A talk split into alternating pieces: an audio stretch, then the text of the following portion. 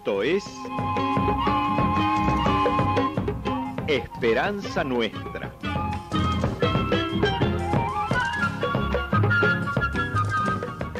Un programa del Centro de Comunicación Nuestra Señora de Luján.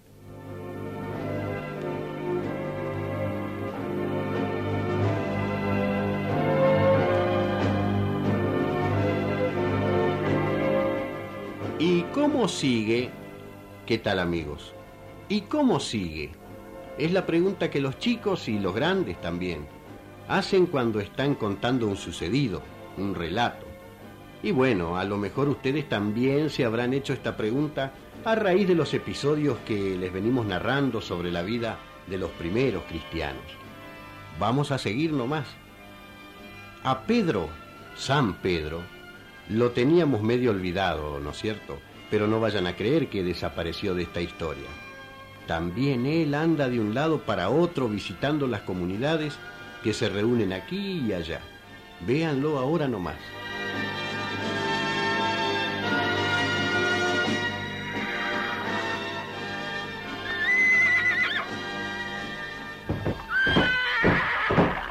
¡Alto! Permiso, mi centurión. Sí, teniente. La tropa ya está en posesión de Sancho. Solicito permiso para proceder a darles el rancho. Haga nomás. Y fíjense que larguen un rato los caballos para que tomen agua. Comprendido, mi centurión. ¡Atención! Pelotón encargado del rancho. Proceda a distribuir la comida.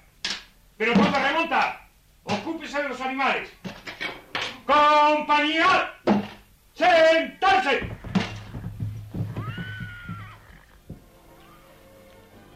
Muy buena zapata de chancho. Se la reservé para usted, mi centurión.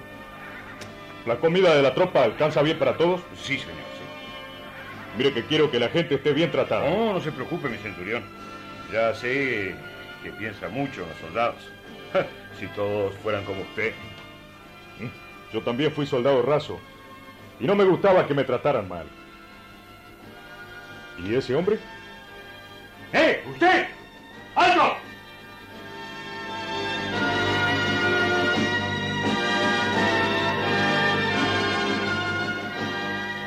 Dónde se dirige? A Cesarea, señor. Identifíquese.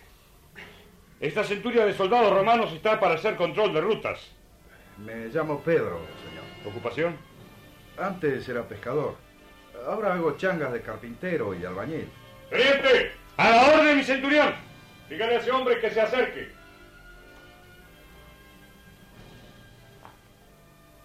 Parece que anda cansado. Sí, un poco. ¿Gusta comer algo? Siéntese. Gracias, muy amable.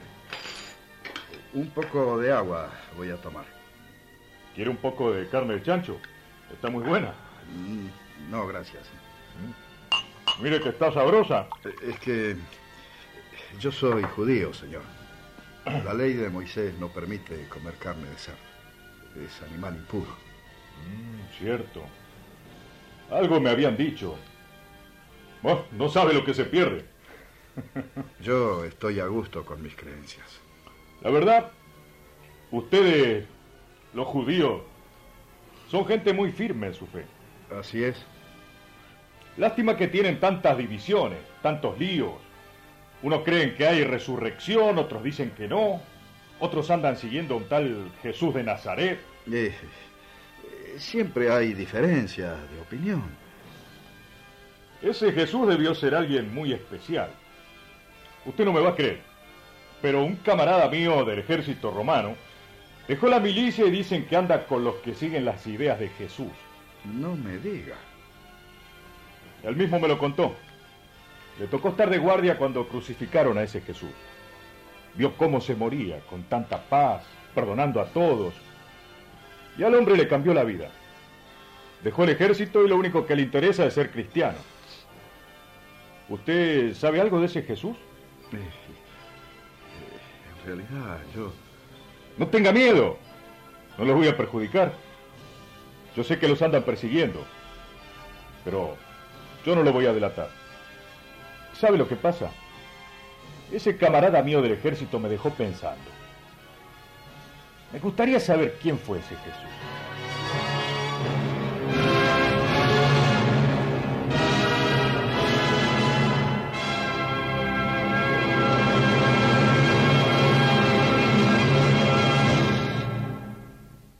Pedro dejó de lado el miedo y habló con ese hombre que parecía una persona de buen corazón.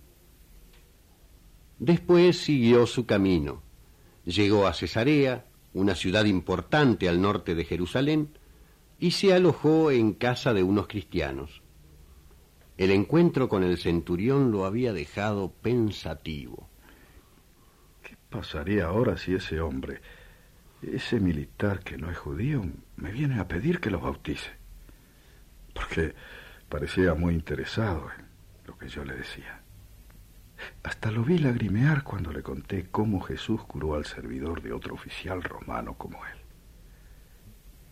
Y cuando le conté cómo perdonó a aquella mujer que la querían apedrear porque había sido infiel al marido.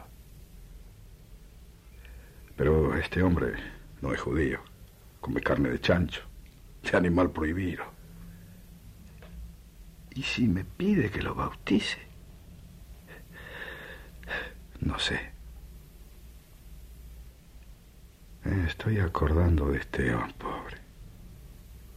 Él era judío, pero no se preocupaba de los reglamentos. Jesús rompió todos los esquemas, me decía. Deje la ley, deje el templo, deje tanta reglamentación.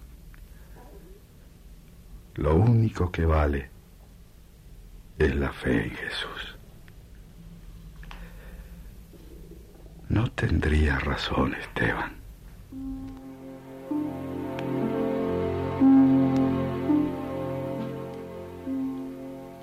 Al día siguiente, lo que Pedro andaba presintiendo se hizo realidad.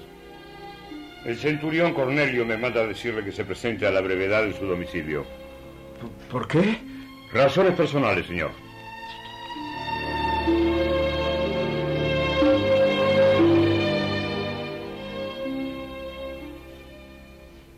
Adelante, Pedro. Pase. Gracias.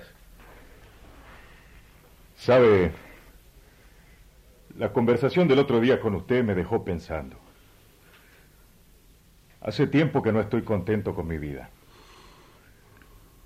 En fin, gano bien, tengo una familia, voy ascendiendo en el ejército, pero me falta algo.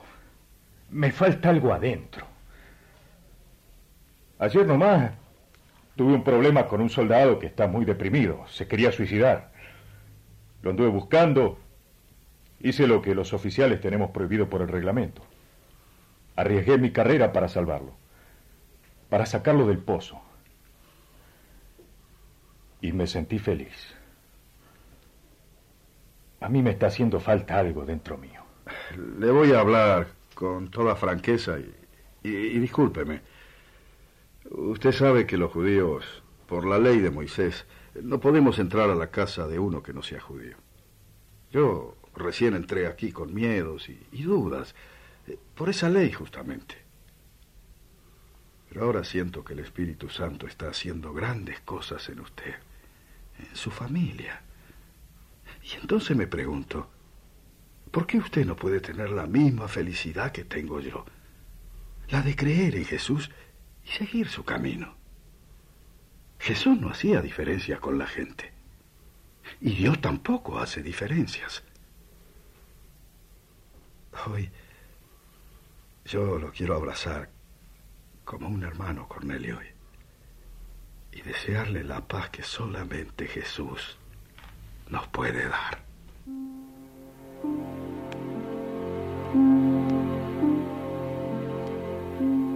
Este era justamente el problema de entonces. Jesús fue judío, la Virgen María fue judía, entonces, ¿la fe en Jesús era solamente para los judíos? ¿O Jesús vino para todos, sin ninguna excepción? Costaba entenderlo, costaba mucho, aunque a nosotros hoy la cosa nos parezca muy clara. Pero no se vayan a creer que eso sucedía solamente en la época de los primeros cristianos. Hoy también la iglesia puede quedar reducida a un grupito cerrado y anticuado. Si quieren comprobarlo, y también reírse un poco, escuchen la historia de un santo cura ya fallecido que levantó la iglesia de un pueblo que se llama Perito Moreno, allá en la provincia de Santa Cruz. Pero, ¿cómo lo va a llamar a Barrientos para que le ayude a construir la iglesia, Padre José? Ese hombre no viene nunca a misa. Se emborracha. Es tuerto. Hoy está con usted y mañana con los comunistas. La iglesia la voy a hacer con barrientos. ¡Qué broma! Pero es tuerto. Y a mí se me cae un ojo. un roto para un descosido. Pero vamos a levantar la iglesia. Se emborracha cada rato.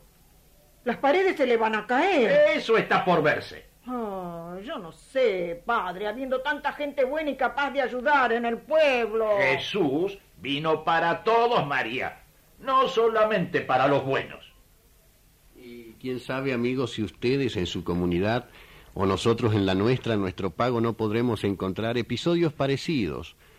No podremos encontrar que alguno de nosotros por ahí piensan la iglesia como rancho aparte, corral chiquito, pero en fin, como en tiempo de los apóstoles el Espíritu Santo siempre anda inspirando que se abran las tranqueras.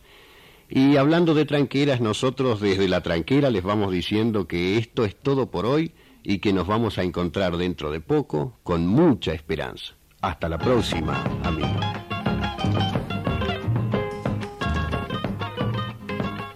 Fue Esperanza Nuestra un programa del Centro de Comunicación Nuestra Señora de Luján.